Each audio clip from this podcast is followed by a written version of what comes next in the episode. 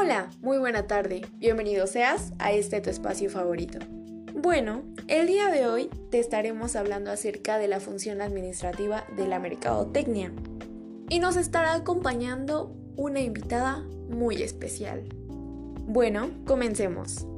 Bueno, pues la implementación de las diferentes actividades de la mercadotecnia y el uso de sus diferentes recursos necesita de una adecuada administración, por eso es que es fundamental que todo mercadólogo conozca en qué consiste la administración de la mercadotecnia y cuáles son las diferentes fases que la componen con la finalidad de que esté mejor capacitada para planificar, organizar, dirigir y controlar todas las actividades que desarrolle y pues los recursos que emplee para el logro de los objetivos establecidos de cada empresa.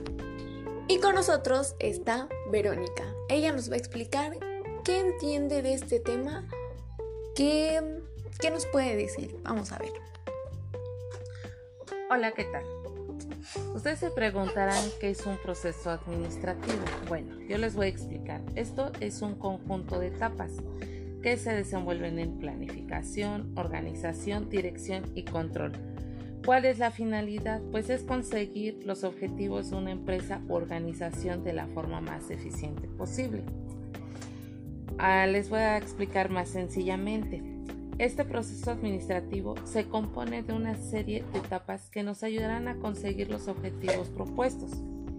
El proceso administrativo es continuo, no se trata de realizar cada una de las etapas y todo termina ahí.